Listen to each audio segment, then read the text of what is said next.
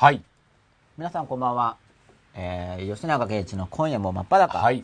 ついに今夜の58夜になってきましたね。今夜の58夜ですよ。語呂合わせの。え？今夜だかああ、ら、なるほど。58夜。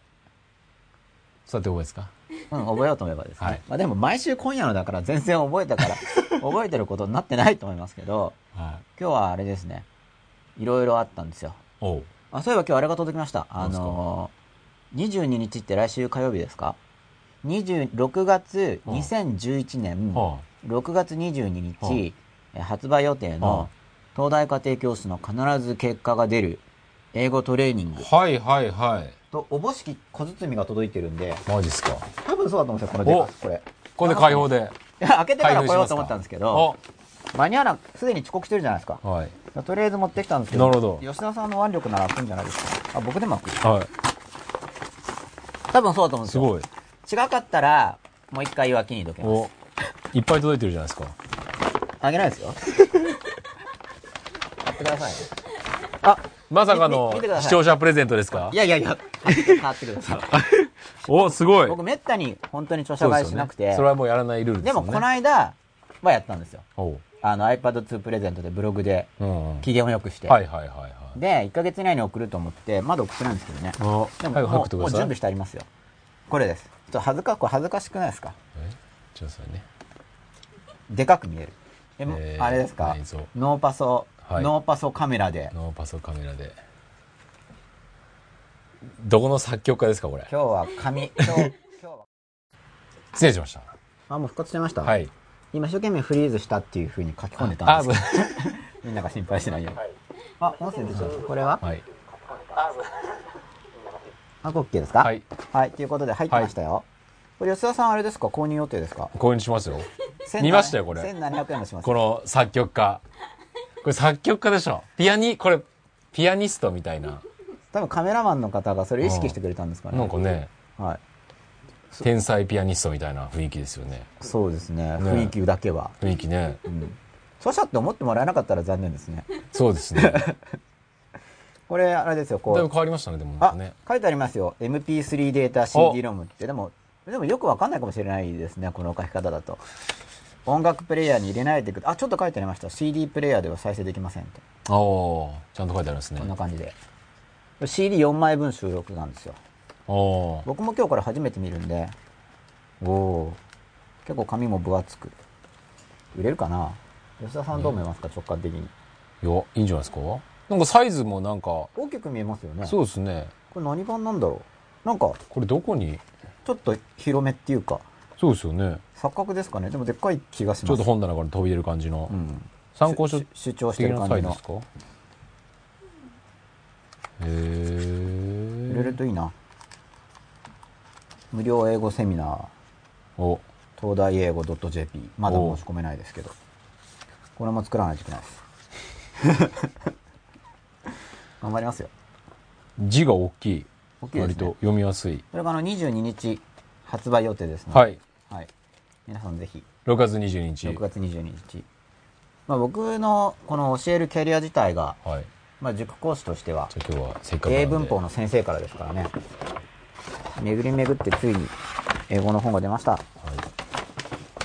まあそのうち英語圏に移住したら、はバリバリ英語の教材出そうと思ってるんですけどね。ああ、英語圏に行くと英語安くなるじゃないですか。現地の現地の人みんな英語だから。取り立ての、取り立てのはい、英語。英語、街角イングリッシュみたいな。なるほど。教材っていうかただ喋ってるだけでしょっていう感じのやつですよね。そんなの。いいですねや、面白いと思うんです。いろんな職業の人とかに。いいですね。なんかこれ日本の人が結構見ますよとか言って、インタビューさせてください15分いいみたいなですね。いいですねの。とかもやってもいいかなと。全然やらないかもしれないですけど、一応そういう構想があるってことですね。はいで、これが22日。はい。で、24日にはお、まあ、出なかったの申し訳ないんですけど、テレビ東京のはい。午後7時からの番組で合ってる。午後7時？爆笑お問題のゴールデンタイムじゃないですか大変よくできましたっていうえー、どういう番組があるらしいんですよいや僕に聞かないでください テレビ見てないわけだから全然わかんないですはでそこでなんかあの変わった先生みたいな特集があるらしいんですよ。よくわかってないんですあ、けど。それで取材があって、えー昨日午後10時から午前2時まで。午前午前10時から？午後、午後10時から。午前10時よ夜中？夜中です。家庭教師2件やってきて、帰ってきた後、なんかスケジュールが合そわなくて。れ撮影来る、来たんですか？でもそれしかないんですけどっていうふうに、いや、僕がアポ取ったわけじゃないんですけどう、んまあ、調整してもらって、僕のスケジュールを見て、うんそれしか空いてないって言ったら、じゃあそこでってなったらしいんですよ。ええで4時間。4時間。ええまあでもで、4時間取っても、なんか出演3秒とか、極端な場合0とかあり得ると思うんですけど、で、僕はもう恥ずかしくて見れないんで、とりあえず見た人から感想を聞きえます。6月？24 4日、日。4日。の番組に出る。結構スパン短いですね。昨日撮ってねだから大変なんじゃないですか。ねだって他の先生とかも多分いろいろえうん。撮ってると思うんで、うん、出るか出ないか僕は分かりませんが、撮りました。出る可能性があると。うん、出る可能性はそこそこあるのではないかと。なるほど。でもどこが出るか分かんないですからね。やっぱ見れないですね。吉永さんのでもあれで家庭教師。普通の家庭教師としての出演は初ですよ、多分。ねうん、家庭教師として出たことはありますけど、うん全然教育と関係ない話題で出たりしてますからね。もう実際に子供に教えてる様子が。記憶について。あでも生徒さんの、直接の生徒さんは、アポ、あ映せないから。アポ取れなかったんで、あまあ、元教え子さんで受かった人、あを生徒として生徒役になっちゃいますね。まあでも実際教えてたんですけど、去年まで。へえ。うん。そのシーンが出るかもわかんないんですけうど、んうんうんうん。全然わかりません。あでもちょっとそれは面白そう吉田さんもし見てくれたら、はい。あの、優しい感じで僕に教えてください。わかりました前もテレビ東京の、ニヤニヤしながら報告します一よ回出たんですけど、それも僕は見てないんですよ。恥ずかしくて、やっぱり。はい、見てないです。見れないです、やっぱり。あれは渋谷何でしたっけ？ディープあれも見れなかったです。あすはい、もうブログみを見てちょっと出ただけ、うわっって、うわっ勘弁って思って。まあでも、その、でも複雑な心理があって、はい出ないよりは、例えばブログに出てて、うわ、勘弁と思いましたけど、うん全く僕のシーンがブログに抹殺されてるよりは嬉しいんです恥ずかしくて見れないけど、はい。載ってる方が嬉しいですね。なかったらなかったで。うん番組出たのに全く何にも言及がなかったら寂しいですね。そうですね。ああ、なんか、本当にやられてんだなとか、なかったことにしたいんだなっていうのがここありありすぎて 嫌じゃないですか。一応、僕のだから、要するに自意識があるから恥ずかしくて直視できないわあけですけれども、まあ、ゆくゆくはそこもはい。乗り越えたいんですけど、はい。ちょっと今のところ負担なんですよ。あなるほど。その、変な顔してブログに出てたりするの。あ見ることが。だから僕のブログにも僕の顔写真全然出てこないんですよ。あの、他の人が撮った時に向こうに勝手に載る時あるんですけあなるど、ほど。僕嫌だから自分で。あ載せないと。あなるほど。うん。慣れたらわかんないですけどね。まだ慣れてないんですね、全然っていう感じで。なるほど。なんで僕は番組見ない予定ですけど、はい。まあもし出たら、はい。はい、教えてください。わかりました。テレビすごいですよ。だからその周りの人とかも、今回ちょっと言ってますけど、誰にも言ってなかったのに、うん。なんか誰か見てるんですよね。ああまあゴールデンはだったらね。うん、テレビ凄まじいなとう思って、ん。あれって吉永さんですよね？みたいな連絡が来ましたからね、この間出た時も。へえ、どれ？みたいに。とぼけても、もうバレてますからね。聞いてるけど分かってるんじゃんみたいな。顔見れば分かるでしょっていう感じですけどね。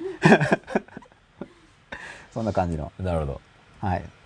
ということで一応、はい22日に本じゃあ番来週は割とイベント尽くしでイベント、そうですね、準備したイベントが出てくるって感じですか？はもう撮ってますから。はい。っていうところをお伝えしました。はいこれ忘れないうちに言わないと、いはいなんか告知しますとか言って、うんしない人にならないように早めに言ったんですけど、ということで22日と24日にちょっと出ますよっていう感じです。はいはい。じゃあちょっとツイッター見ますね。はいあ、こんばんはお願いしますで。あ、大茶子さんですよ。生放送参加久しぶりです。よろしくお願いいたします。おおなんかそうですね大茶子さん。お久しぶりな忙しいんじゃないですか？ねもうみんなありがとうございます。今日はあの、メルマガでも書き、ツイッターでも書いたんで。はいはい。お、アップランダスコナンバーナイツさんが英語とリングの本買ってくださるそうです。おありがとうございます。一冊えー入れましたね税抜きで1700円です。おう税込みだと ?5% ですよね、今。はい。いくら？っそうです。てことは1700おい。くらでしょうか？なるほど。え計算してくれないんですか？85円じゃないですか？はい。まあえー。これ音声多いですよ、本当。うん。多分制作費はそこそこかかってるんじゃないかなと。うん。はい。まあ、僕の卓録のスタジオじゃない音声も入ってますけど、スタジオ撮りもしてるんで、うん、お音声があるからこんな音楽家風なんだな。多分そうじゃないですか。そうですね。日産受かるりんたろーさんからコメントが。英語の参考書って難しいですよね。論文読むため英語小説を味わうためビジネス英語などいろいろなニーズがありますがどの人向けかターゲットを決めるの難しいそうですね。おテレビ出るんですね。でもテレ東映らないですっていうことで、えー喜んでます。映らないことを。なるほど。はいまあ、もしかしたら他のところでもやってるかもしれないですけど爆笑問題番組ということで、うん。まあこれターゲット僕もちょっとよく、まあ、タイトルからはターゲットよくわかんないじゃないですか。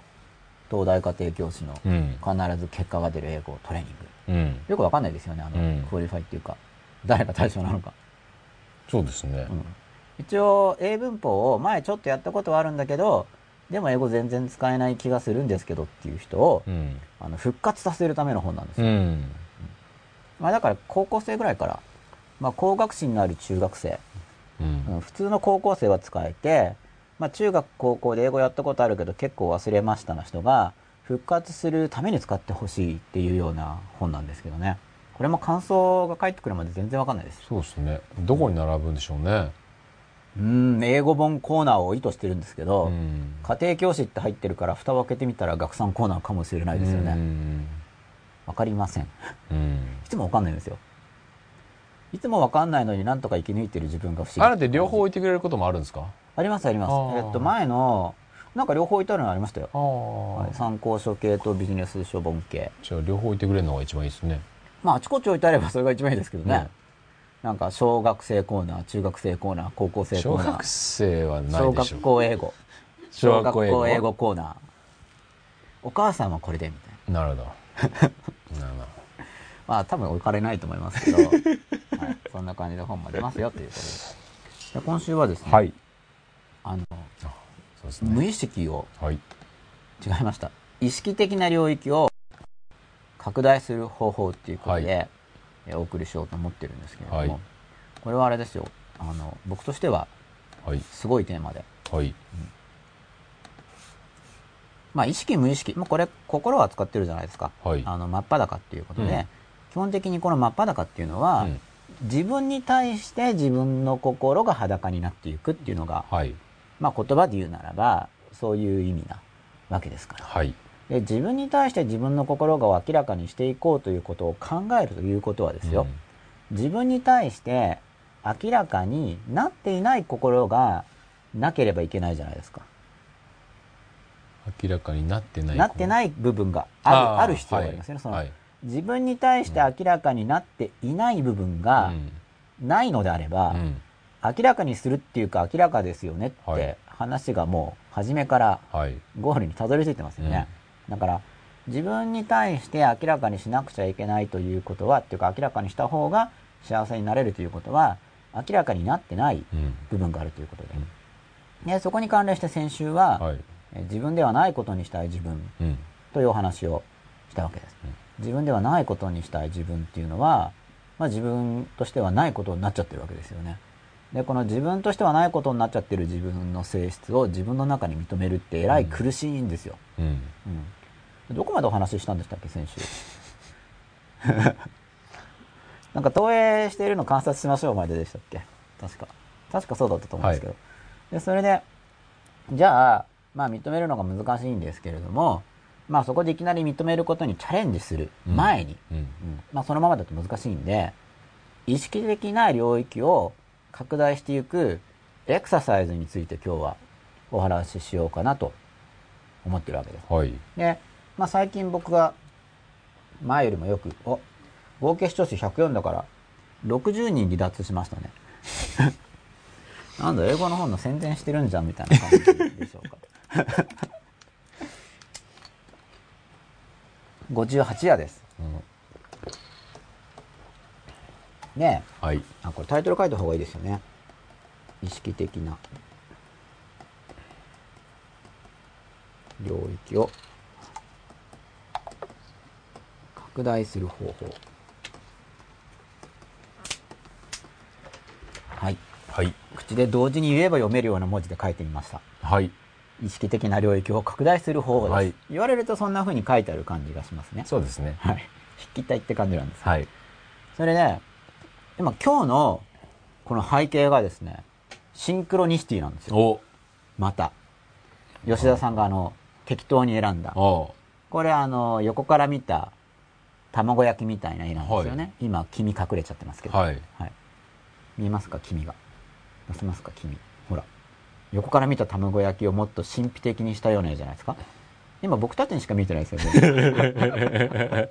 放送側は見えてないんですけど。はい、見せてあげてください、はい。皆さん。ね。何の話かわかんないと思う。はい。出ます？消しますから。じゃあまた、また固まっちゃいますか？こういうことやってると。大丈夫です。大丈夫です。大丈夫ですか？はいこう、おー出ました、ほら。横から見た卵焼きをすごくはい神秘的に大自然として表現したようなお画像じゃないですか。はい。これがう、ん。なんか今日のテーマにお妙に合ってるんですよ。おそうですか。しかし、先週のコーヒーの話的に吉田さん解釈によると、うんいや、今日の話に合ってるんじゃなくて、吉永さんが今日の話しようと思ってるから、うんそう見えるんだよ、みたいな、うん。まあ立場もあるわけですよ。そんなこと僕言いました？いやいや、完全に一緒じゃないですけど、うんコーヒーが出てきた話をしたときに、うん。いやそれをだって新しいうちに言ったらコーヒーが出るのは普通じゃないですかっていう議論があって、あそれはなんかそのちょっと前にカッコつけたからですよっていうのは、うんカッコつけたから出てきたんじゃなくて、うんそもそもコーヒーは出てくるもんだかあ。あら、あ、なるほど、なるほそど。のカッコつけたっていうふうに思ってたからそう思えるんで、はい。出てくるでしょ、コーヒーはそもそもってはいはいはいいう議論だったと思うんですよ。はい。だけど、まあ、僕からするとちょっと先週時間がなかったんで行けれなかったんですけど、でもそういう、そのコーヒーが出てきたっていうのが数年ぶりなんですよ、僕にとっては。ああ、そうなんですか。はい、だから、その、うん数年間起きてなかった事象が、なんか、一週間も経たない前のカッコつけたことの直後に出てきたんで、そのタイムスパンによって短いじゃないですか。うんそれまでしょっちゅう起きてたことだったら普通なんですけど、そこになんか、あ、だからかもしれないなってう、んまあ感じたわけです。でもそれ本当感じただけなんで、単に。コーヒー出てこないですか？打ち合わせとか行って。出てこない。今のところは出てこないですねうん。まあでまたそういうこと言うと出てくると嫌なんで、うんあんまそういう話してこないですよね。ああ、出てきちゃった、みたいなまた。何年間も出てきてなかった。何年間も出てきてなかったのに、みたいな感じになっちゃうと。まあそういうのもあったの秘密の原則っていうのがあって、うんなんか、関連する話題をしちゃうとなんかいろいろ言われるじゃないですか。あで、自分の心に入ってくると出てきたりする体験があったりするんで、まあ秘密にしてるあ。となる、ほど。それについて言及はい。されないんで、まあそういう意味で世の中に出てくるにはある種の強さが必要あなんですよ。あ出されてたけど。ど気づいてないかもなかったのかもしれないですね。眼中にないってやつですよね。眼中にないっていうねはもう手もつけなかったみたいな、向こうから目に入ってこない徹底的に無視してたなとそうそうそう思われてたかもしれないですね。はいまあそれもわからないですね。はい要は気づいてないわけですから。意識的な領域に入ってないわけですから、見てないですかはいらねね。あったことも気づかない。はい。向こうからすると無視されたって傷ついてるかもしれない。僕のコーヒー方はという、存在を消してた。うん僕の方はなんか、あコーヒー出てないぞ、ラッキーって思って、うんいい気分でいたけど、はいっていう可能性もまあ、否定できないですねう。ん。わからないんで。はい。まあわからないんですけど、まあ一応自分の感覚を信じることが重要で、はなんでかっていうとまあ、気づかなかったかもしれないってことを疑い出すとキリがないんで、い。はい。全部そうじゃないですか。はい。まあだから心の安定のためには、まあ気づいてないかもしれないけど、はい。まあ言わなかったし、うん。っていうふうに思うのがはい。大事だと思うんですよ。はい。だって、言えばさすがに気づくと思うんですよ。うん。で言って気づかなかったらもう一回言えばいいわけだから、言って気づいてないとしても、しつこく言わなかったし、っていうことで、あの、安心の安定を保たないといけない。いけないっていうか、そうしないと不安定になりますよね。疑うときりがないんで。うんということで、はい。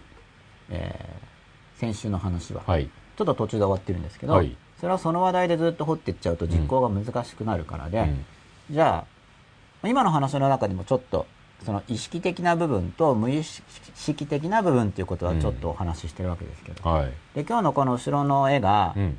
シンクロニシティだってし、あの、感じた、はい。もっと直接的な理由は、今日僕あの、氷山の絵描こうと思ったんですよ。あの、タイタニック号を沈ませたと言われている。氷山。はい。タイタニックまた新しく公開されるんですよね、確か。あれ？あもうもうされちゃったんでしたっけ？知らないです。?3D 版。へ見に行きます？え。いや、?3D 版が来たら。読みに行きません。行かないですか？はもうああいう恋愛の方がいいですか？い。そうですね。もう、あのなんか、いいなって思わないっていうか、もう飽きたよって感じですか？うん。あれ、なんか恋愛もののはい。悲劇的なものってはい全然興味が湧かないんですよ。あ、あれ悲劇的なんでしたっけ？違います？ああそっか死んじゃうんですね死んじゃうじゃないですか。あネタバレですよあ、えもういいでしょ。「タイタニック」はいいですもうな、もう、うん。ていうか僕見てないですけど。見てない人も知ってるぐらいはいネタバレが起こしていそうでると、すそうです。見てなくたって結末知ってるよっていうえらいバレバレですね、はい。まあ、そんな「タイタニック」をうん。沈めてしまった原因とも言われているはい。氷山さん、うんなんか氷山に見えませんか？このバックの絵がうん海に浮かんでいて、ねちょっとなんか出っ張ってる、うん。まあ氷山にしなくてもいいんですけどそのちょっと出っ張ってるっていう書きたかったんですよ。ほよくなんか意識と無意識の。話を読むと、はい。なんかすっごいいい加減な絵で申し訳ないんですけどうん。こんな絵がこれうん。絵出してもらっていいですかまた、あはい。すいません。こうこんな絵見たことないですか？はい。これ水。うんうん。水っていうかここは海面？うんうんうん。でこっちがあの無意識の例えですよね、うん。まあ、よくある例えなんですよねこれ、はい。でこの海は海とか空気は普通例え話で対応がなんかないんですけど、うん。よくある例え話では。でこれ言いたいことは無意識広いよ。っていうのが言いたい絵なんですよ。うん。これみんな見たことあるかな？僕これいろんな方で見たことあるんですけどうん。吉田さん見たことあります？こういう絵。こういう絵ってあの僕の絵みたいなっていう意味じゃないですよ、うん。こういう氷山の絵ってことですよ。うん。無意識ってこんなうん。要するにこれが言ってるのは、はい。あの原告的なこの日は何なのかって言ったら、はい。えー無意識部分海の下っていうのはうん。見えないじゃないですか、はい。海の上から見ると。例えば島がこうある時に飛び出てる島は見えるけど、海中ははい。反射してて見えないですよね、うん。うん。だから、えー見えない。うん。認識できないということと、あとは意識的領域より大きい、うん。まあ、原告の塔みたいに書くのははい。この2つの要素を両方書かないとうん部分点になっちゃうみたいな話で、うんうんまあ、この2個の要素を言いたいんだと思うんですよ、うんうんどう思います？うん。わかります。わかります？はい。見たことありますかこの絵？さっきも聞いたんですけど、まあこんなような絵は。なんかよく見ますよね。はいで、僕も、その心の話に関心があったんで、うん小さい頃からこういう感じの本よく読んでたんうですね。ん。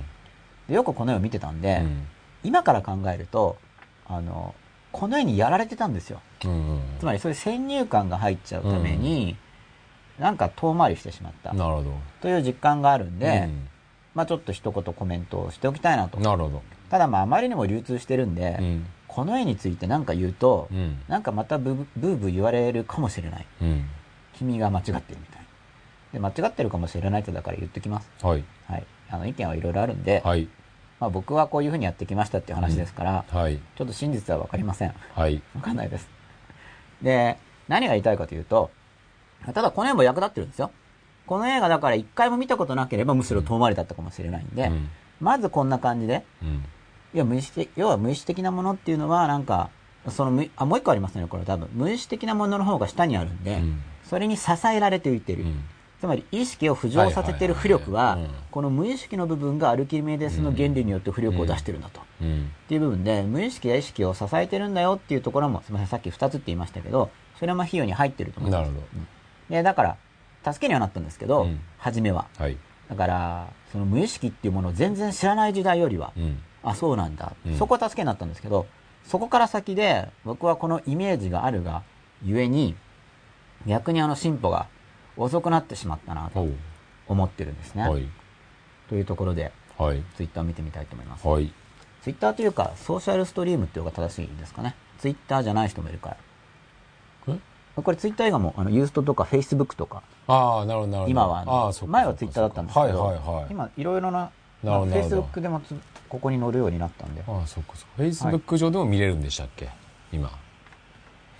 そこまでわかんないですねなんか確かその。すごいですね。あ、そういえばこ。れ、iPad で見れないんですかって言われたんですけど、うん。確かユーストリームはまだ対応してないんですけど、あの iPad でフラッシュが見れるブラウザが買えるんですよ、はいはいはい600円ぐらいで、はいはいそれ使うと見れます。うんうんうんうんうん。ユーストリームは対応予定らしいですけどね。うん。前、前今152413。後ろの笑い声は鈴木美香さんですか？夕日いいっすね。鈴木美香さんって誰ですか？ギガビジョンの人？いや、そんなことは、そんな方はいらっしゃいませんが。そうですか。じゃあ、前、前今さんは誰の、あそうか、わかった。あの、DVD の対談の鈴木美香さんだ。あ美香さんの声を録画、録音して吉田さん BGM にかけてないですよね。あ。書いてないですね。じゃあ違うと思います。はい。僕の知らないところで、あの、いろいろ、はい。始まりの音楽と聞こえてないから、吉田さんがなんかこう、パチパチ押してる時に、なんか実はミカさんのサンプリングでこうやって、合間に打ってるかもしれないですからね。確認してみました。技術的にはできるじゃないですか、全然。そうですね。バック、BGM で。はいここはミカさんの笑いをピッと押せば、はははみたいな。今やってないってことで。はい。ミカさんではありません。はい。リサンコリりんたろーさんです。吉田さんの方がモテてたからじゃ。これあれですね、あの、ディカプリオよりもって意味だと思いますけど。そういうことで。まあ、ディカには負けないっていう、はい。負けないですよ。向こうが演技にかけてる時間、モテにかけてたわけですからね。そうです。そうです負けないですよ。はい。モテにかけてる方が強いですよね。はいっていうことで、はい。一蹴されました。仮面ライダー、オーズさんでしたっけ？はい。初めて見ました。氷山の図じゃないですか。あまあ、それ心の本見ないとうんうんうん載ってないです。なんか潜在意識がとか、うん無意識だとか、そうねうんそういう本見ないと載ってあ。ない。顕在化と潜在はい。意識と顕在化みたいまあ、でな。も潜在意識、顕在意識の比喩的な説明の図としては多分、うん。まあ、最もメジャーと言ってもいいのではないかはという図なんですよ。でこの、うんこの絵柄にこだわると見たことないと思うんですけど、要は氷山の絵ってことです。うんうんもうちょっと氷山っぽいですよ、本に載ってるのは。プロのイラストレーターの方が描いてますから。まあ、海と、これ氷が浮いてるってことですね。で、これがなんで、え僕にとって、はい。とどめることになったのかというと、うん。これは要するにその意識の方が小さいよっていう例え話なわけじゃないですか。はい。無意識的な領域の方がこんなに大きいんだ。うん。だから意識はちっちゃいんだから、この無意識の方の影響がすごくて、うん。この無意識についての知識をね、得ないとねっていうような話だと思うんですよ。うん。初め良かったんですよ。うん。あ、そうなんだ。うん。意識だけじゃないんだ。うん。無意識なんてもんがあるんだっていはいう子供の時に、した時にはこの絵は役立ったんですけれども、うんしかしその後、はい。これに固定されちゃうと、うん意識ってちっぽけなもんだよねってうん。なっちゃうんですよ。うん。その無意識。で、あと無意識に対する対立感とかも出てくるんですよ。うん。なんでかっていうと、だって自分からすると自分って意識じゃないですか。うん。意識、まあ、自分からするとっていうか、意識から、意識的な自分からすると、意識的な自分ってこれが俺って思ってますよね。うん。意識な、意識。うん。これこそが自分であると思ってるんで、うんその自分が何かやろうとすると、無意識が邪魔をするとかっていうと、無意識をこう、敵対したものとして捉えてしまいますね、まず第一に。うん。自分の中の部分なのに。っうん。ていう弊害があるということと、あと何より大きな弊害は、まあ今日のテーマは意識的な領域を拡大する方法なんですけど、あの、本当の氷とかだったら、氷と水の密度差によって、この上に出てくるパーセントが決まってしまうわけですよね。うん。あくまで比喩なんですけど。でもその、物理的にそうだから、その氷山の話自体が、比喩に引きずられてしまって、この意識的な部分を増やせるっていうニュアンスが感じられなくなっちゃったんですよ。うんだから僕が読んだ本の、本の主張は増やせるっていう主張入ってなかったです。うん。でその本の著者としては、うんあの、その意識が拡大しないという絵で、OK なんですけど、僕はどういうことやったかというと、うんだからこう海に、こう表、海があって、こう、ポコンって、こうんうちょっと、こんな感じですか？はい。少しこう、白いキャップだけが出てるとするじゃないですか？うんこの白いキャップが意識部分ですよ。意識的な領域を拡大するっていうのは、それまで無意識無意識的な部分だったものを意識的に、あ、こうなってるんだって分かるようになるところがこう浮いてくるってことです、こうやって。うんうんこうやって。うん。はい。で、この意識的な領域をどんどん拡大すれば、過去無意識的だったものが、うん。自分で意識できるわけじゃないですか。うん。真っ裸ですよね。うん。だから自分にとって見えなかった心の部分が分かるようになってくる、自分に自分の心が明らかになってくるというのは、過去無意識的だった部分、うん。意識化されていなかった部分が、意識化されてくるってことなんで、意識的な領域が拡大してるんですよ。うん。うん。このイメージに切り替わってきたんですね、だんだん。うんまあ、サーチライトみたいのがあって、うん。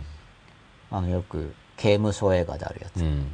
そのサーチライトが光が当たっているところだけが見えますよね。うんそのライトがこう拡大していく感じで、心に光が広がるっていうと、うんまたちょっと別の比喩にも、心に光が広がるっていうと、神秘的なエネルギーが入るっていう比喩にも使われるんで、え今はその意味ではなく、うん単純にあの、見えるという意味ですね、うん光が入るっていうのは。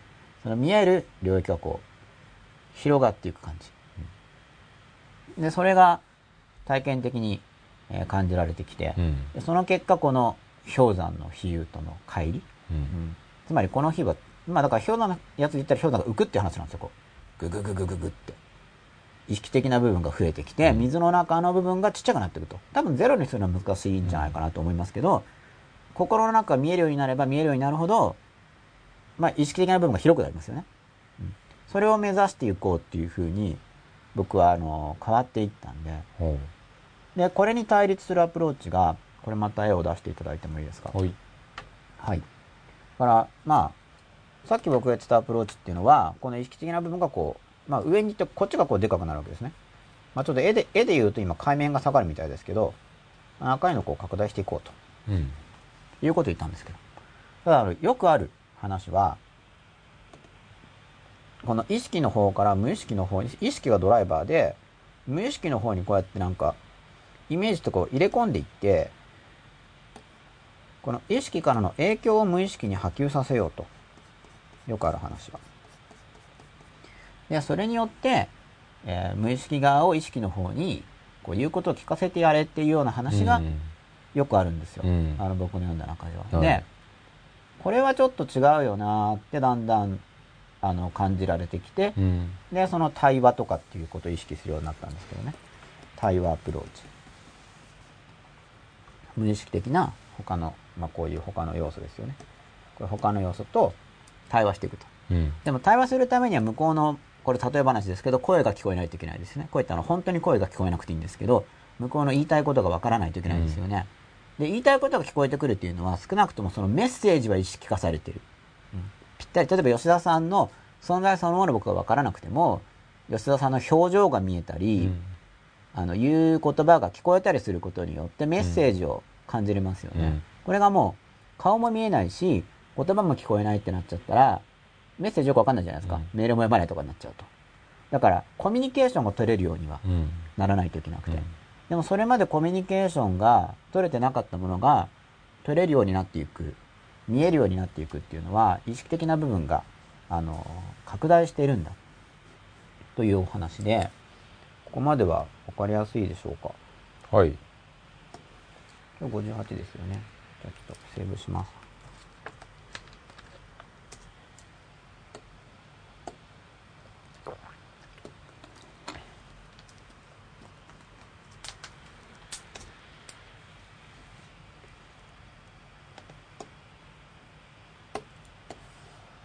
これ消しちゃいますね。はい。なんか、ツイッター入ってました？あ、入ってますね。はい。潜在、前、前今152413。潜在意識、潜在意識の谷間の水たまりの底から浮き出てくる気泡、ポンと弾ける直感、集合意識、もしくは魂の高いステージからのメッセージ的なものですか、まあ、そうかもしれないですね。うん。リサンからりんたろうさん、意識から無意識の働きかけとして、自己暗示とか紙に目標を書くとかあります。そんなこと書いてる本が結構あります。まあその、自己暗示とか紙に目標を書くとか、まあ紙に目標を書くとか僕もやるんですけど、まあ無意識の方に浸透させるっていう話だと思うんですけど、なんかそれだけだと話が荒っぽすぎて強引になりがちな感じがするんですよ。まあうまくいってる人はいいんですよ。うまくいってる人はなんかそのやり方で、その細かいところがいい感じにできてるからうまくいってると思うんで、まあでもそうは言ってもなかなかうまくいかないんだけど、っていう人の場合は、もっと細かいステップとか、細かい、えー気も、心がけっていうのを説明していかないと再現性が、あの、低くなっちゃうと思うんで、こういうお話をしてるわけなんですけれども、えさっき氷山の例えを書きましたけど、うん。だから、今僕の中ではどちらかというと氷山っていうよりは、こう広い心みたいな、広い心みたいなものがあり、これ心ですね。で、まずこう意識的に自分で感じている心があると。意識がありますよね。これがなんか、こう広がっていくっていう感じなんですよね。広がっていく。心の世界の中で。そうすると、これぐらいまで広がると、だいぶ見えるようになってきましたよね。心の中が。もうこれぐらいになっちゃえば、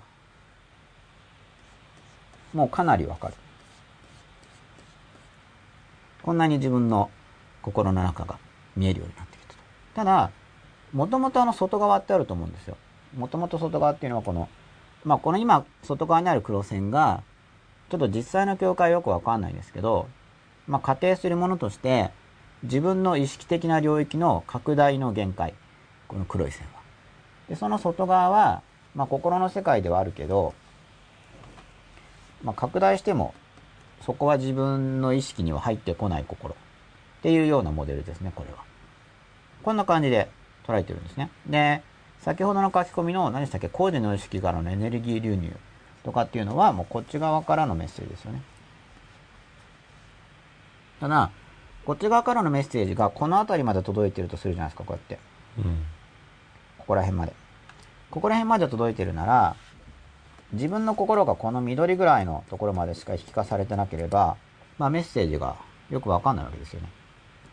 ですけど、その自分の意識的なものがここら辺まで来てれば、このオレンジのあたりまで来れば、そのメッセージが届いてる領域まで意識化されてるんで、感じることができると。まあこんなことを、えー考えてるわけです。どうでしょうか？はい。?OK ですか？はい。もう一回ツイッター見てみようかな。特に入ってないですね。で、じゃあ、その、意識的な部分をこう拡大していこうと。で、まあここまでだから意意識的な部分を拡大するってそもそもどんな意味なんですか？うん。っていう部分のお話ですお話ですよね。はいであ、そういう意味なんだって分かった。うん。で、拡大した方が、あの、ただ拡大しても、自分の心の中から見たくない部分ってあるんで、うん。見たくない部分をあんまり急激にやっちゃうと、その反動っていうか、あの、ショックを受けすぎちゃう場合には、やりすぎない方がいいですよね。だからあの、見たくない、先週の話を、その自分ではない自分っていうのをどんどん見ようとしていくと、反動が出やすいんですよ。うん。もともと自分じゃない自分にしたい部分を見てこう、っうん。ていうことだから辛いですよね。その分、えー受け止められれば進化は早いかもしれないけど、傷つきやすいです。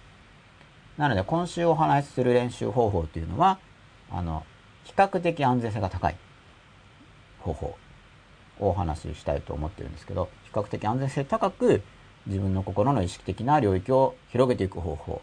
で、そういうのを練習していった結果、自分としては自分にしたくない自分とかに対する認識も向上していくということで、うん。はい。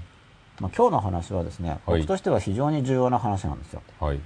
まあ例によっては本見れば書いてあるって言えば書いてあるんですけど、うんまあこれは僕が僕、僕が僕のために作ってきた方法なんで、はい。まあ多分世の中広いからうん、すごい調べれば、同じやり方載ってるかと思うんですけど、まあそれか僕もどっかで読んで忘れ忘れてるだけかもしれないんですけど、一応僕のその意識化されている記憶としては、うん。僕自身が経験の中で、えー作ってきた方法なんで、まあ、初公開はですね、こういう、まあ、見てる人、37人ですが、はい。初公開というと、はい。まあ、300人ぐらい、はい。録画だと見るかもしれないんで、はいまあ、ほぼ初公開うん。ということでもったいぶっておりますが、はい。その初公開の方法をはい聞いてみようと思います。はいでも聞いてみても、あの、なんだそうかぐらいな方法なんで例によって。はいまあ心の世界によって大抵そうだと思うんですけどね。僕はこんな方法があってますでも聞いた人は、特にピンとこない人は、ふーんって なりがちですよね。この、この種の話は。あなたにとっては大事なんですね、みたいな。まあそれももう分かってますからっていうことで。これ一回保存してから上書きすればいい、名前つければいいのかな。じゃあもう方法に入りたいと思います。はい。これをまた今週練習していただけたらかなり嬉しいですね。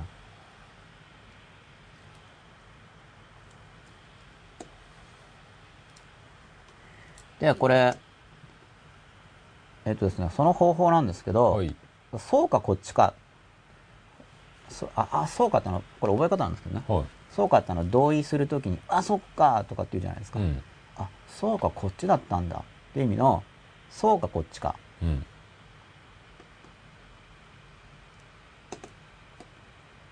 そうか、こっちか。っていうのが、覚え方です。これもまた出してもらってもいいでしょうか。すい。いません。ありがとうございます。はい。そうか、こっちか。はい。で、こ意識的な領域を拡大するときに、その、意識的な領域って言っても、結局じゃあ、意識されるって何なんですかっていう話をまずすると、うん意識的、意識できる。自覚できるってそもそも何なのかって言ったら、心の中の感覚器のようなもの。うん例えばあの、物質的世界を見るために、例えば目で見る。目で視覚で見ますよね。うんあの、映像。耳とか骨とかで音を聞きますよね。うんで、そういうもので外界を知覚するじゃないですか。心の中を知覚するもの。意識化するっていうのは認識するっていうことなんで、何かで認識してますよね、心の中の。で、それを何なんだろうって思って、で、分類してきたのがこれなんですよ。そうかこっちかっていう単なる覚え方です。うん。で、どんなもので知覚するのかなって言ったら、まず想像、想像。心の中ってイマジネーション出ますよね。うん。で、イマジネーションで知覚できますよね。うんまあ想像力の回もありましたけど、イマジネーション。うん。で、あと、うん、自分で作った語呂合わせで語呂合わせわかんなくなってますけどね。うって何でしょうね。うは語呂合わせに入ってないんじゃないかな。うは。うはない気がしますけどね。か、感覚。まあ、この感覚っていうのはあの外界の近くで、このさっきの感覚器によって、えー外側にこういうのが見えるとか、音が聞こえてくるとか、うんこうなんかぶつかって肌で感じるとか。それ心の中で一応分かって、まあ外側の世界があるって感じるけれども、心で認識するわけですよね。うん感覚から入ってくる情報っていうのが心に入りますよね。で、えーこ、他、あ他にどんなのあるってますか？僕先に語呂合わせ書いちゃいましたけど。で心の中で想像力でこう、認識するじゃないですか。で、感覚の情報もありますよね。うん他に心の中ってどんなのありますかね？感情ですか？あ感情ありますよね。あ、うんそう。僕は語呂合わせのこれこだわらなくてもいいんで、別の単語でもいいから、そういうの大事ですよね。先に僕はこう分類してますとかって言っちゃうと面白みが減るんで、みんなからの意見を聞きたいっていうか、うんうん心の中で、まあ、こう具体例があるとちょっと意味わかると思うんですよ。うんあ、心の中で、要するに外界はこう耳とか目とかでやるけど、あ、心の中、うん例えば想像、イマジネーション。ただこの想像の中にまた五感がいろいろ入ってきますけど、うん。だから想像の中に視覚的、絵による想像、うん。音の想像とか出てきますよね。うん。で、心の中の想像しかも1個じゃないんで何個も出るんですけど、うんまあでもそういうのを含めて想像とすることができる。で、感情でも感じることできますよね。えーお喜んでる怒ってる、楽しいとか、うん。心で感じますよね。うん。他にどんなのがありますか？まあこれ番組を見ているあなたもぜひ考えてみてほしいんですけど。ということはトイレタイムですか？いきますか？いきますか？これは他にどん、ちょうど11時ですよ。いい感じで。これ意味わかりますかね？終わりです終わりですよ。他にどんなのあるかな？うん。で、この僕の語呂合わせには、こだわらず、うん。あの、数もこだわらず、なんでかっていうと、分類っていろいろできるんで、うん。やっぱ大事なのは、じゃあ、そっか、心の中って何が感じられるかなっていうのをこう、列挙していくことで、うんで、これによって、例えば、想像してるって自分で分かった時にこう意識化されてますよね。うんこういう想像が出てる。で、あ、外側を見てこういうものを見てるとか、今こういう感情が出てる。だから、うん意識するっていうのは、これ何かによって知るときに意識化されるわけじゃないですか。うんじゃあ、その、じゃあ感情とかをより感じやすくなるならば、それまで自覚されていなかった感情っていうのが、意識化されるようになるっていうのは、その感情を感じる力っていうのが発達したってことですよね。うんそれで心の中をを見ることができこれまで感じられなかった感情が感じられるようになるっていうのは、見える領域が広がってるってことですよね。うん。だから他の、他何があるかなっていうのは、すでに入ってるかな、書き込み。えー、ちょっと入ってますね。はい前今15241さん、よくラジオのチューニングに例えられ、ハワイのポノポノなんてイメージ近いかもです。あチューニングに例えられるっていうのは、多分その自分自身の波動を変えると、それに対応したものを感じることができるようになるっていう話なんじゃないかなと思うんですよ。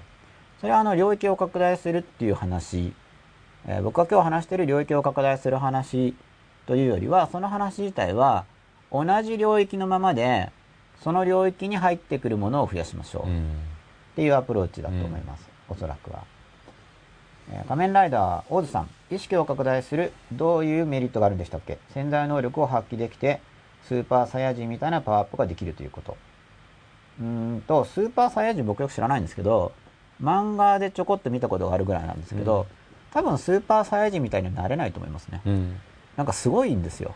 あれ飛ぶんでしたっけ？もう間違ってドラゴンボールっていうところまで知ってるんですけど、はい。あと、すごい。なんかかなりできるんですよね。飛んだり星壊したりできるんじゃなかったでしたっけ？うん。知ってますか？吉田さん。ドラゴンボール。そんな知らないです。なんか、髪の毛が逆立ってたぐらいのイメージですか、逆立つのは多分、あの、ジェルつければできると思うんですけど。光ってませんでした光って。光るのは多分できないと思います、ね。光ってませんでした？うんあの、比喩としては、光り輝くような人にはなれる。うある程度ははいなれるかもしれないですけど、ん。何なの？今何の話ですか？本当に光るかなって言ったら、いや、その意識的な領域を拡大したらスーパーサイヤ人みたいになれるんですかっていう問いが来たんで、まあでも、みたいの中身次第ですよね。うん。そのまんまは無理じゃないでしょうか。うんただ僕がスーパーサイヤ人知らないんでよく、ううんん。誤解してたら申し訳ないんですけれども、パワーアップっていうよりは、自分のことがよくわかるってことですよね。うん。うん自分のことがよくわかれば、自分の感じる幸せ感が増える。ほんわかとしたような。うん。っていう感じなんで、うんちょっと僕はスーパーサイヤ人よく知らないから、もしかしたらそのスーパーサイヤ人って最終的にはすごい穏やかで幸せな人生になるのかもしれないんですけど、僕がちょこっとドラゴンボール見た時のスーパーサイヤ人は、なんかまだ怒ってるような感じだったんで、すいません、最後知らないんで、ひょっとしたら同じイメージかもしれませんけど。うん。まあなんか潜在能力を発揮できてうんぬんっていう方はあんまり考えない方がいいですね。まあ、うん発揮できるかもしれないんですけど、潜在能力が発揮できますよって言った時点でなんか変なものになってっちゃいがち。うん。なんか能力を求めちゃうんで。うん。能力を求めるのは人間として自然なんですけど、まあ能力求めちゃうとずれがちなんで、まあ求めるのは、うん、まあでも能力求めちゃうんですかね。まあ能力向上っていうのを初め餌にして、それによってやる動機づけをするのはまあいいかなと思うんですけど、ただ能力向上は途中で捨てないと、まあ捨てないというか能力は向上させるんですけど、あくまで結果として得られるものに過ぎないんで、それを主眼にしてしまうと、なんか、うんずれるなと思いますね。能力向上って話は。だからメリットとしては、まあ落ち着くってことですね。うん、まあ簡単に言っちゃえば幸せになるよってことなんですけど、うんまあそれがメリットですよね。はい。あの、感情とかが、まあ、自分で自分のことがよく分かって、まあメリットがあるっていうか、その、いちいちメリットは何だって感じるまでもなく、メリットがあるとそのまま直感的に感じられる。うん、実意識的な領域を拡大すると、いいなって、あの、そのこと自体が。そのこと自体がいいなって感じられるようになる種のものですね。うんあさらに活動が入りました。前山一号二四一さん。ゴール認識存在と未来から先盛り上り、意識することによって初めて存在するというのがあります。このことですか？いやこれ全然違う話ですね。まあだからなんでそういう話を連想するのだろうという、うん。まあ多分これまで読んだか聞いた話だと思うんですけど、まあどこで連想したのかっていうのを探っていただくといいかと思うんですけど、えーその話じゃないと思います。で、あ、スーパーサイヤ人の解説が入りました。まあ、リサンウカルリンタロウさんによると、スーパーサイヤ人とは、光ったら金髪になって、えー髪が逆立って光り輝いて、まあ、強くなる。えー潜在意識を解放して強くなるだけですね、スーパーサイヤ人は。ということです。あんまそういうイメージじゃないですね。あの、それがスーパーサイヤ人であるならば、行くところはスーパーサイヤ人ではないと思います。まあ、もちろんの例え話なんですけどね、スーパーサイヤ人ってあの、フィクションの中のストーリーの中のキャラクターなんで。うん、お、仮面ライダーは、オズさん。自分をコントロールできるようになったり、コントロールできなくても理解できて納得できるということでしょうか？コントロールできるとか、その、理解できて納得っていうのは、達成できないことだと思うんですよ。まあだから、コントロールする、コントロールするっていうのは結局意識的な部分が、よりこう支配的であって、他の部分を言うこと聞かせてるってイメージだと思うんですけど、まあそういうのではないし、で、理解できて納得っていうのも、あの、納得はできないと思います。意識領域が広がっても。結局理解はできない。例えば僕が吉田さんとこう話をしても、理解できないところって残ると思うんですよ。しかし理解できないところが残るけれども、存分に話し合うというのは別に喜びがありますよね。うん。その理解できないところが、あの、残ったところでう。ん。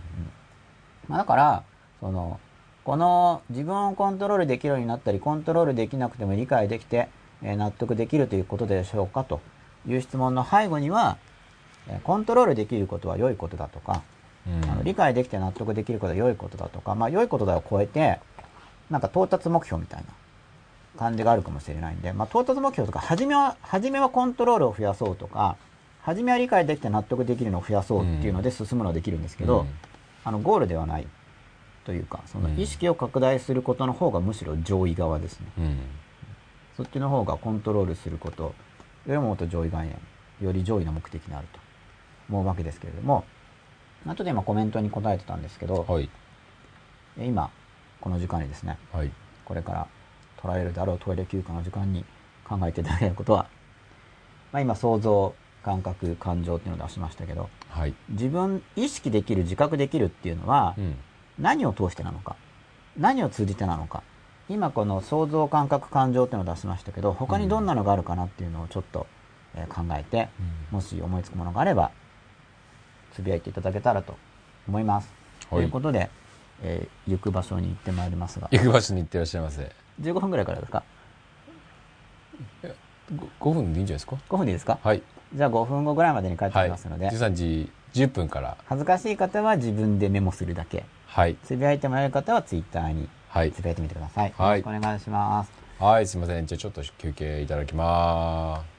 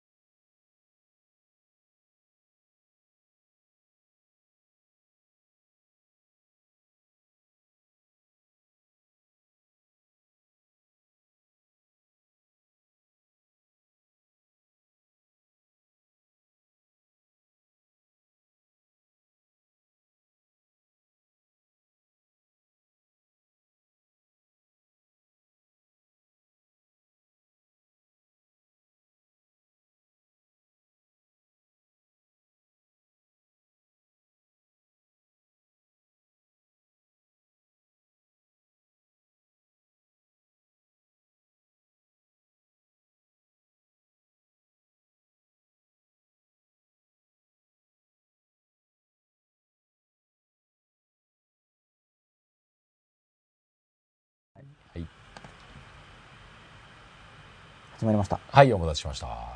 お待たせいたしました。後半でございます。はい。はい。じゃあちょっと書き込みを見てみたいと思いますね。ん出た出た。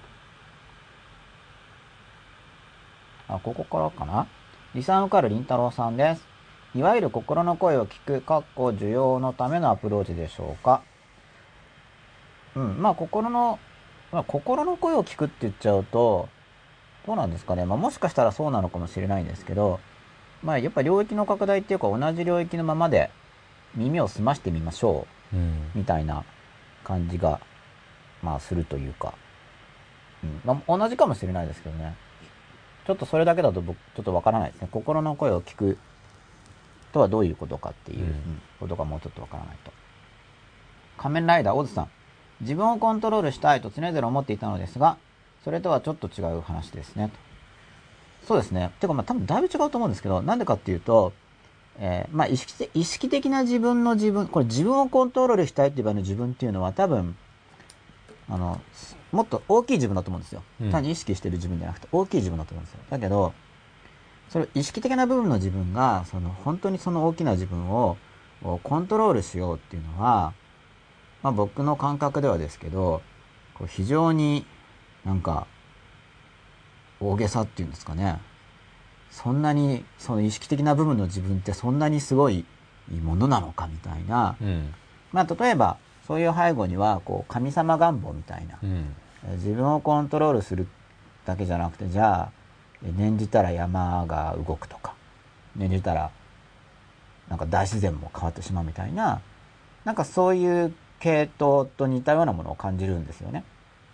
自分ってそ本当はもっとすごく大きいものな感じがするんでうん。コントロールする、まあ、もちろんある程度は例えば人間も自然を活用できますよねその自然と共に自然を活用して自然に助けられて生きていけますけれども、まあ、それは自然をコントロールって言うと言い過ぎになっちゃうと思うんですよ。うん。もちろん大自然の力を有効に活用するために、えーじゃあ太陽電池作ったりとか、ダムに水溜めたりとか、畑作ったりとか、牧場作ったりとか、家建てたりとか、大自然の中でどう生きていくかって工夫しますよね、人間は。だからもちろん、大自然に対して自分の側も働きかけるし、自然に助けられますけど、うん。でも大自然をコントロールするって言うとやっぱ言い過ぎだと思うんです。やっぱ部分的に活用できる程度だと思うんで。で、自分という大きな存在に対しても、そんな程度だと思うんですね。でもそんな程度ですけど、それが上手になれば、もっと幸せになれるわけです。その、大自然の中のちっぽけな人間ですけど、ちっぽけな人間なりに大自然の中でうまく、えー大自然と上手にやっていくやり方っていうのが分かってくると幸せ度が増すじゃないですか。だから幸せになるためには別に全てをコントロールしなくてもうん。幸せになれるんで、うん。てか全てをコントロールしようと思うとなんか無茶な話になっちゃうから、むしろ幸せになりにくいんじゃないかというような感覚を僕自身が持っていて、まあだから、うん、コントロール、コントロールって話とはちょっと違いますね。もちろんコントロール領域は拡大ししますけど、あの、できない時に比べれば。でもあんまりコントロールコントロールって思っちゃうと、ちょっとずれちゃうんじゃないかなと思います。ラグラギさんです。今から参加です。今日は視聴者多いですね。今日は多分メルマガで書いたんで、メルマガとツイッターで書いたので、そのせいかなとも思います。はい。ありがたいことです。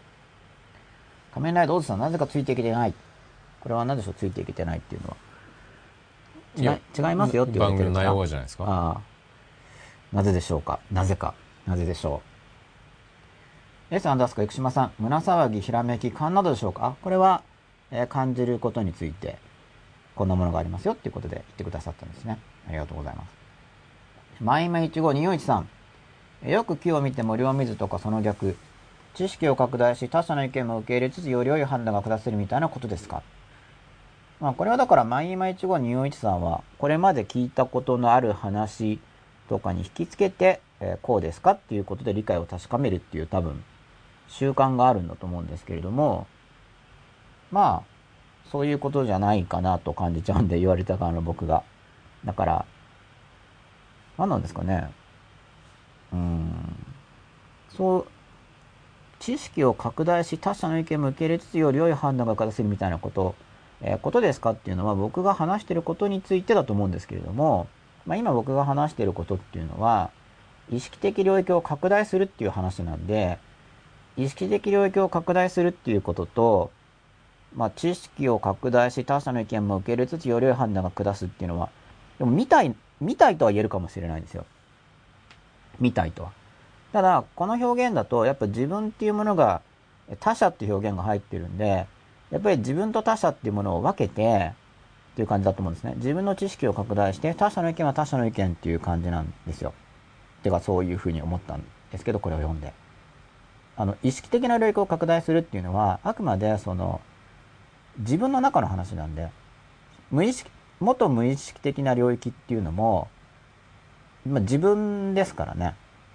自分なんで、その他者とは違うから、自分が広がるっていう感じですよね。まあ、だから近いものとしては、うん、この書き込みに沿った言い方だと、まあ、他者と思ってたものも自分の一部であったっていうような認識になるっていう感じになるのかな。で、より良い判断が下せるって言っても、その判断の主体っていうものが自分自身から移動していくっていう感じだと思います。この書き込みのままだと、今の自分自身というその立ち位置を固定したままでその場所から判断を下すっていう感じだと思うんで、そういう感覚からは、ま、変わっていくっていうか、まあそれまで自分だと思っていた部分が、まあそこは自分とは違うかなっていう感覚に自然と移行していくって話なんで、ただまあ自然と移行していくっていうのが大事だから、無理して動かそうとするとまたおかしな話になっちゃうんで、無理して動かそうとしなくても、まあ今日これからしていくようなお話を実践していくと、まあだんだん変わっていくと思いますという感じで。で、うん、まずそれ体験が大事ですね。変わってきたなっていう。リスナーからりんたろさんです。感情や無意識化のまだ自覚されてない心理を自覚ないし把握することで、え意識できる領域が広がるというイメージです。僕の言った心の声を聞くというのは。うん、感情や無意識化のまだ自覚されていない心理を自覚ないし把握することで意識できる領域が広がる。うん。まあ、こういう言葉遣いだとやっぱり多分自分、自分が拡大してるってよりは、その自分は同じ場所にいる、うん、ままっていう感じがするんですけど、ちょっとわかんないですね。やっぱり。まあでも、やっぱり自分を固定してるままっていう印象を受けるって感じなんですけど、このつぶやきを読む限りでは。まあだから、やる前からこういうことですかっていう聞く癖がある人が結構いるっていう感じなんですかね。っていう印象を受けたんですけど、どっちかっていうと。うん。これやっていくとお変わりますよっていう話で、で、やる前からこう変わるんですかっていう把握はちょっと多分難しいんじゃないかなって思うんですね、この種の話は。その、うんこうなんでしょうかって言っても、こうなんでしょうかってうまく想像つかないと思うんですよ。まあだから、まあわかんないことやるのは 不安だと思うんで、うんうん、そのすごい先がどうかっていうよりも、まあまだちょっと今日何練習するかまで言ってないですけど、うんまあ、うん良さそうだなっていう感覚ぐらいでやっていく感じがいいんじゃないかなと思いますけど。ためになりそうだぐらいの感覚があれば。うんいや多分僕もそうですけどだから、そもそも無意識の部分を意識化するとこうん。ろがいいのかどうかもあんまよくわかんないなっていうところはい。とはい。あれじゃないですかそのさっきの話の中でちょいちょいその全部は意識化できないっていうところが、はい。結構クロスしてるような話になってるんで矛盾矛盾ってこと矛ですかね。盾的な感じで、どこに向かおうとし何の話をしようとしてるのかがいまいちつかみきれないみたいな感じかなっていう気は。ああまあ分かるところが適切な範囲があるって感じですよね。例えばじゃあ物質的な世界を目で見るとしてなんか自分の部屋の中しか見ないって狭い感じするじゃないですか、うん。でもじゃあ地球上の全てを見ますかって言ったらそれは無理だなって感じですよね、うん。でそのまあ僕も含めて、まあ、今の僕ももっと広くした方がいいと思うんですけれども、まあ、特にもっと昔の僕とかであれば、もっとその意識的に見てる領域が狭い。まあだから、例え話ですけどね、その部屋の中を見るだけで何とかしようとしている感じ。うんその意識的な領域が狭いままで。でもその部屋から、その部屋からなんか望遠鏡を使えば遠くが見えるみたいな感じに感じるんですよ。うんその心の声を聞くっていう表現のさっきの書き方は。でもそれは、その部屋の外も歩いて行って見に行こうとかっていうのとはちょっと感覚が違うと思うんですよね。まあ、部屋の中から望遠鏡とか、えーテレビを見ても見えますけど、そうじゃなくて歩いていこうみたいな感じなんで。まあでもその歩くって何なんだっていうのがよくわかんないと、何言ってんだろうみたいな話になりがちな話というか。まあ歩いた方がいいけど、でも地球上全部は歩けない。うん。けどあちこち行こうよ。世界を見ようよって言いますけど、うん。本当に文字通り地球上全部行こうよって意味じゃないじゃないですか。それはそこまでは回れないと思うよってなると思うんですよね、でもそれは部屋の中で旅行写真を見てるだけとやっぱ違いますよねあっちこっち本当に行くっていうことと、うん写真見て、まあ一応情報は取れますけど、あの、雑誌とか見れば。うんじゃあその、本当に動くって言っても、わけわかんないんですけどってなると思うんで、その動動くっていうよりは、こういうことを、まあ意識的にできる練習ですよね。これは意識的にできることだからって言って。で、それをやっていけば、まあ、広がってきたなっていう実感が出てくると思いますよ、みたいな意味ですね。で、メリットとしては、まあ、メリットって言い方をするならば、結局意識化されてないと、まあ、例えば世界の動きがわからないままこの世界に生きてると、よく何が起こるか分かりにくいですよね。うん時代の流れとか分かってないと、なんか飲まれやすくなるじゃないですか。だから自分の心の中の動きが分かりやすくなれば、自分の心がどう動くかっていうのが予測しやすくなるんで、そういう意味では、まあ、判断は正確になりますけど、でも、時代の流れが感じられるっていうのと、時代を動かせるってまたちょっと違いますよね。じゃあ、ある程度世界情勢とかを勉強して世界の流れを感じたとしますよね。それは認識が上がってるし、個人的な、そこでじゃあ自分はどう生きていくかっていう判断はより正確になりますけど、じゃあ世界の動きが変えられるかっていう、コントロールがそこまで届くのかっていうと、まあ多分無理だからそれは。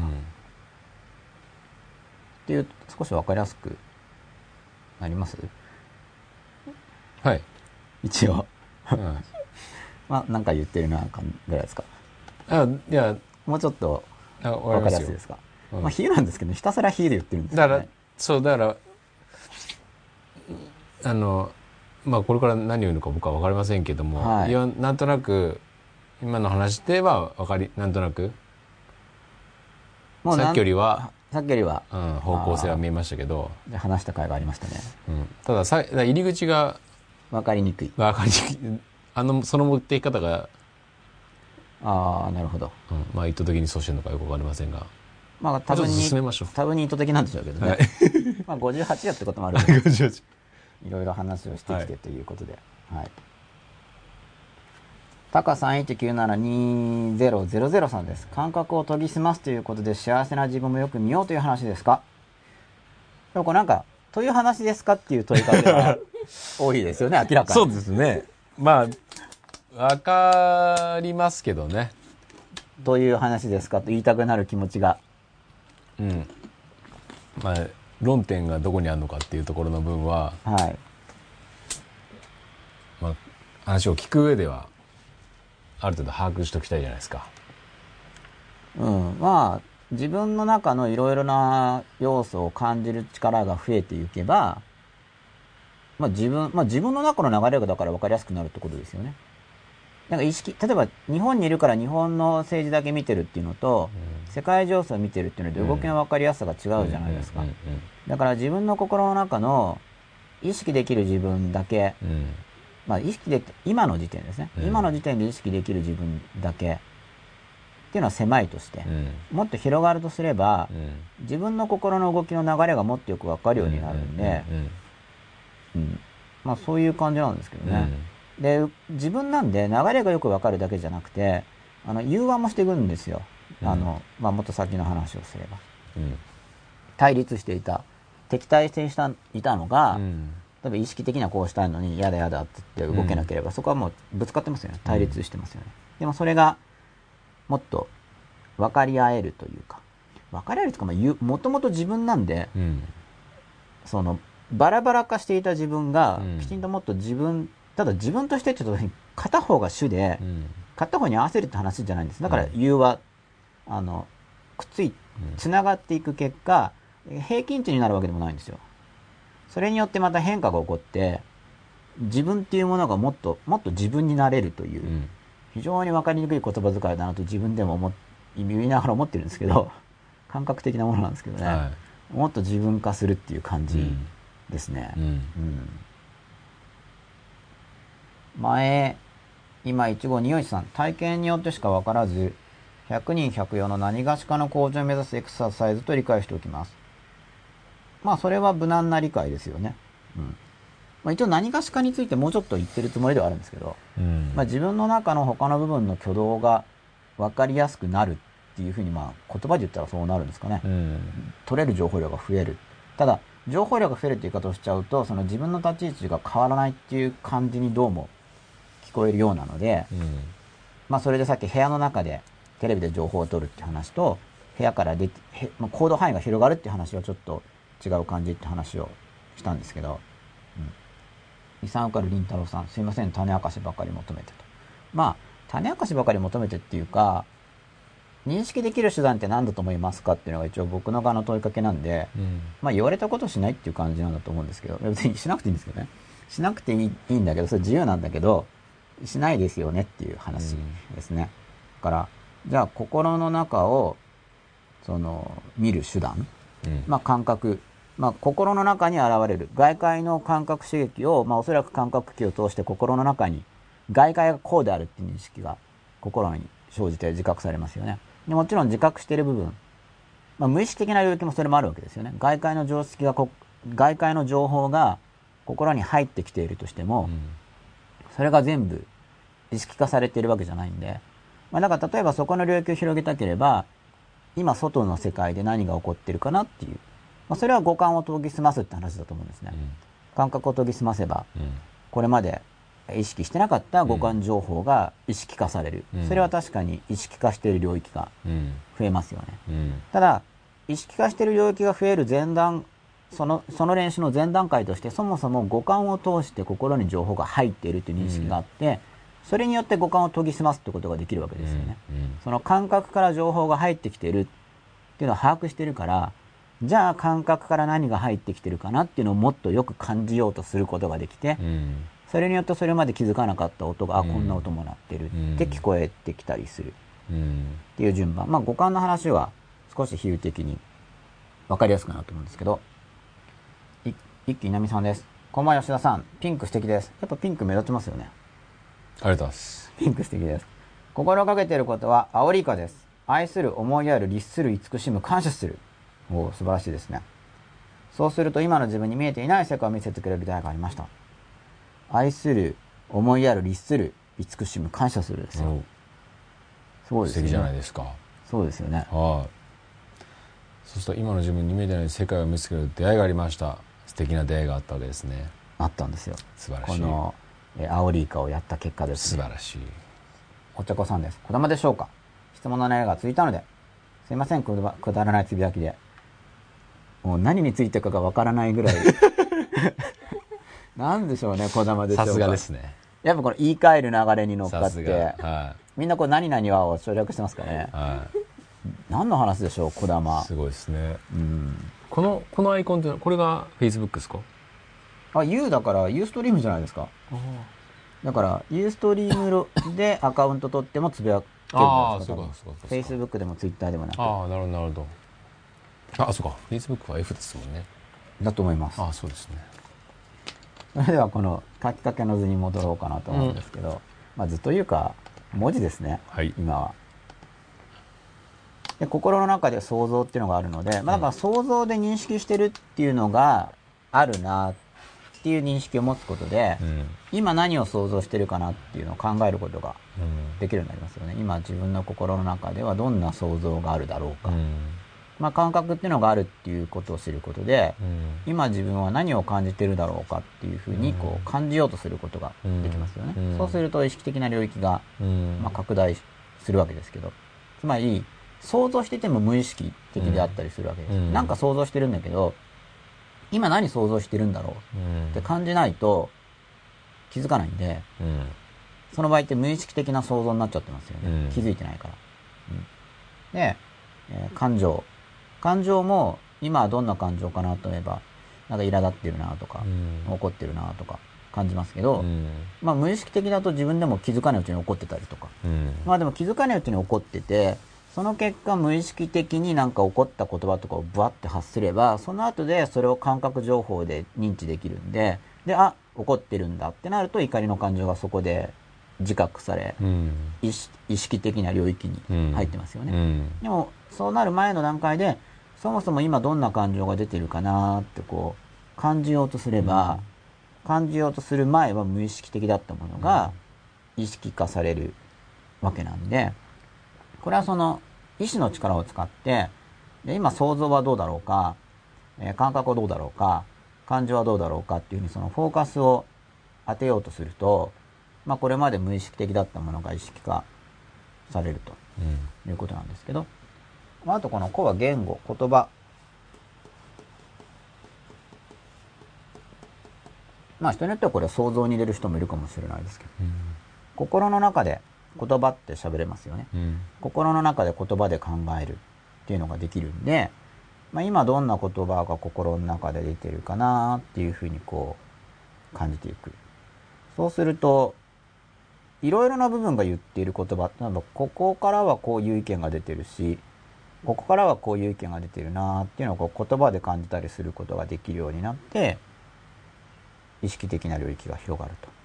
もちろん想像で感じることもできるし、感覚で出ることもあるんですね。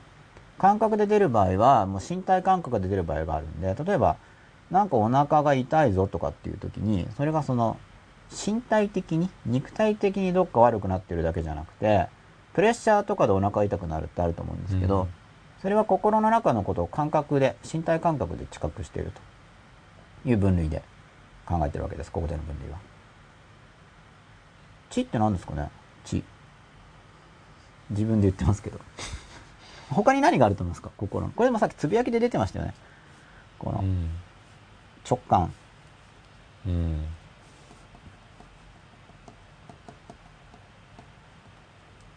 心の中には直感っていうのも出るんで、こうなんじゃないかな。まあ言葉っていうのはまあ理性とかっていうこともできますけど、例えば、その、この番組を見てくださっている方のつぶやきを僕がツイッターで読むとするじゃないですか。短いつぶやきが書かれてるわけですよね。でもちろんそこに書いてある言葉から解釈できるし、文法的に解釈できるし、そこは理性的にやってるわけですけど、でもそれだけじゃなくて、やっぱ直感でもやってるんですよね。まあ勘ですよね。多分こんな意味で言ってるんじゃないだろうか。っていうのは、あの理屈だけでは測れないものなので、直感が働いてるんですよ。でもちろん直感は当たることもあるし、外れることもある。全部当たることもあるし、外れることもあるんですよね。自分の感覚なんで、もうこの五感の感覚ですら外れる時ありますからね。さっきなんか何とかが見えた気がするとか言って、うんでも確認したら見間違いだったってこともあるわけなんで、全部外れることもあるんですよ。まあ練習することによって向上していくんですけど、まあ意識的意識的な領域を拡大する方法の練習法として、まずその、こういったもので認識しますよねと。うん、でだからまず考えてほしいのは、なんか他にあるかなみたいな。だから、今心の中で感じているとしたら、ささっき言ったのは一個一個逆に、何想像してるだろう何感覚してるだろうどんな言葉が出てるかなどんな直感が出てるかなどんな感情が出てるかなっていうのはさっきお話ししましたよね。それだけじゃなくて、今心で何かを感じてるとしたら、これってどの分類に入るだろう？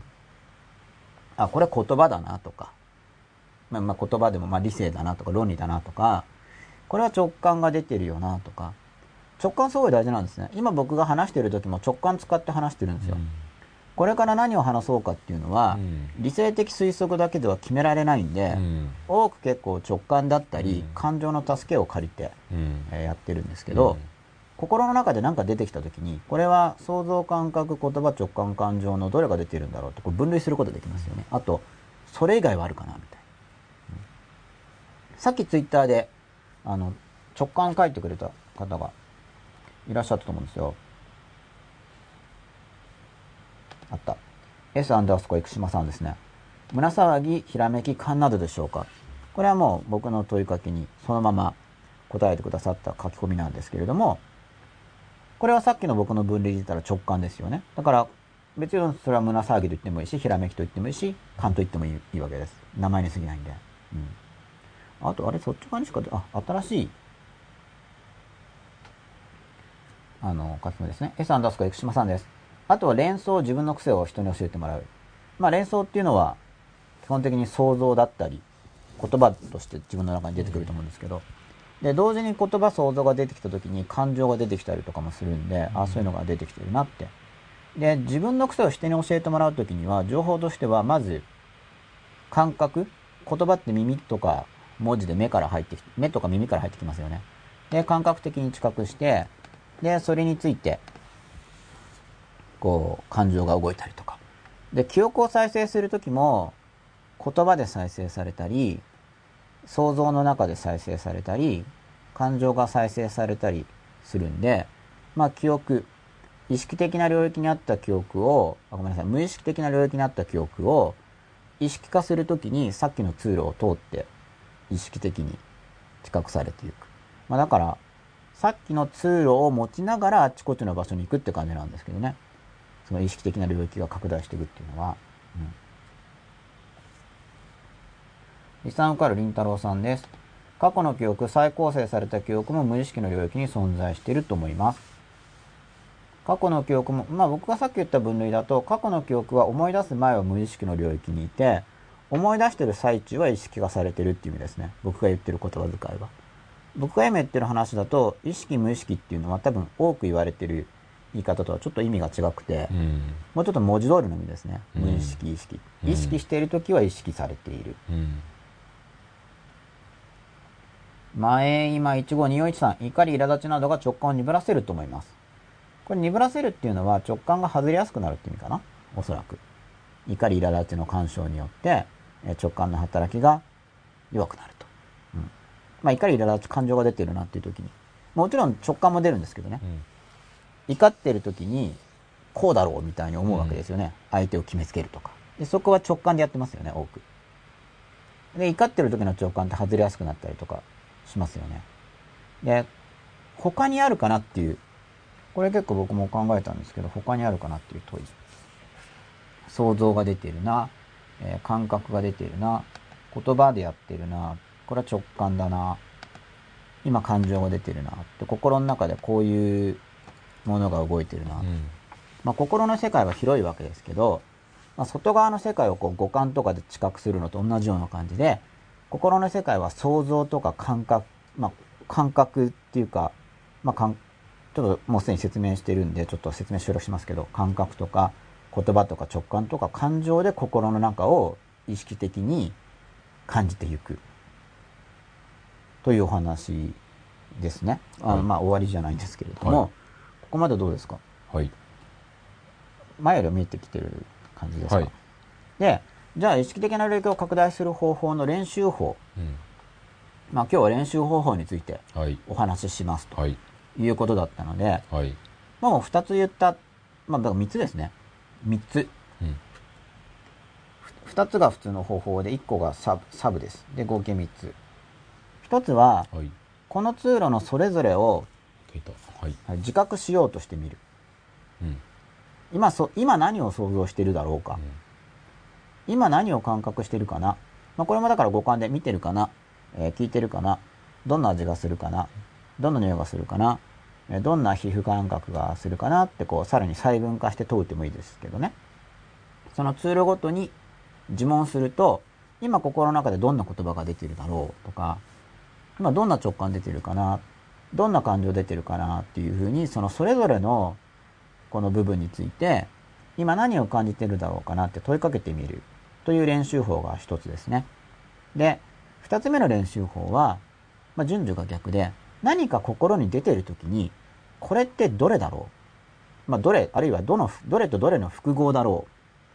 これ想像が出て同時にそれについて感情が出てて、えそこに理性的な推論をやる前に今これどっちかっていうと直感が出てるなみたいな。で、その直感を想像で未来こういうのが起こると思ってるよなとか、いや直感内容を言葉で感じてるなとか、そういうふうに今心の中でどの要素が出てるかなっていうのを認識しようとしてみる。これちょっと順番逆ですよね。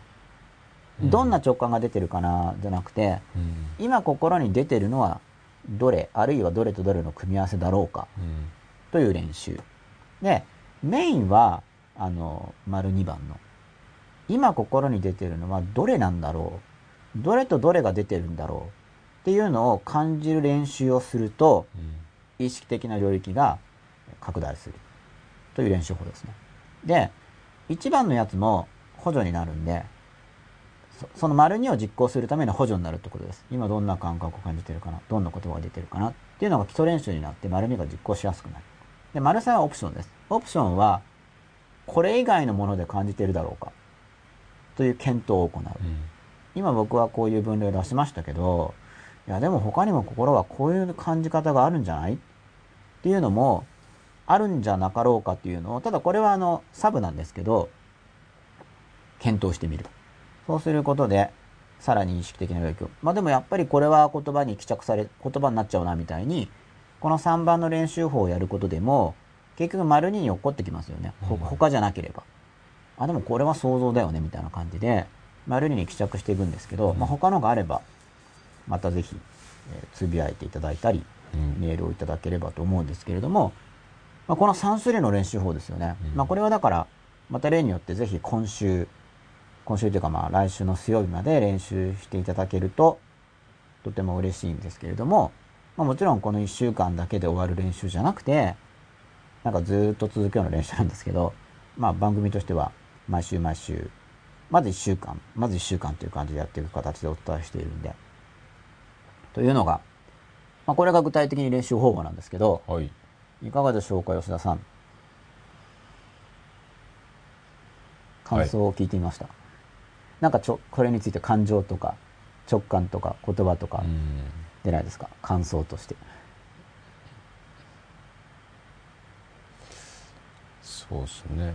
スルーって感じですか？そんな練習。まああんま普段ねはい。全く意識しない部分ですからねまあちょっと後で考えてみますよじゃあ後で考えてみてください。はい ツイッターの書き込み見てみますね。はいこれが今日の練習方法ですね。はいということで、本題についてお話しいたしました。はい、今のところ書き込みはございません。はい他の方ももしかすると、後で考えてみようと思ってるかもしれないので、うんはいぜひ何か考えたら、はい。番組のメールアドレスですね。はい。真っ裸と本物 .tv でしたっけ、はい。メールをいただければ、はい。えー僕にも吉田さんにも届きますので、はい。メールお待ちしております。ということで、はい。じゃあ僕としては、はい。この練習法は、僕の中でですよ、すごいこと言った気分でいるんですけど、はい。反応全然なかったですね。はい。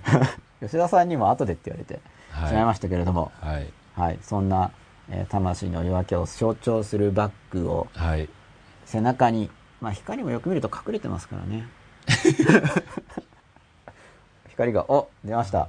この光が出てきますけど、はい目玉焼きのような。はいということで、えー今週はですね、はい意識的な領域を拡大する方法として、うんこれ実際僕自身が行っている練習ですね。うんまあ僕自身が行っているというか、僕が僕のために作ってきた練習法ですから、まあ当たり前といえば当たり前なんですけど、これは実際に僕がやっているものです。あ、ラグラギさんから書き込みがあったので、読んでもいいですか？はいどうぞラグラギさんです。マイナス感情を心の中で言語化していることがよくあるような気がします。そこから自己正当化した想像等に発展していることもあります。そうですね。これは心にな出てきたものを、えー言語が出たとか、想像が出たとか、うんえー感情が出たとかっていうふうに分類して認識してくださっているんで、まあこういう練習をすると、意識化する領域が、えー拡大するよっていうことを、まあ一応僕としてはお約束しているわけですが、練習と練習の結果ですね。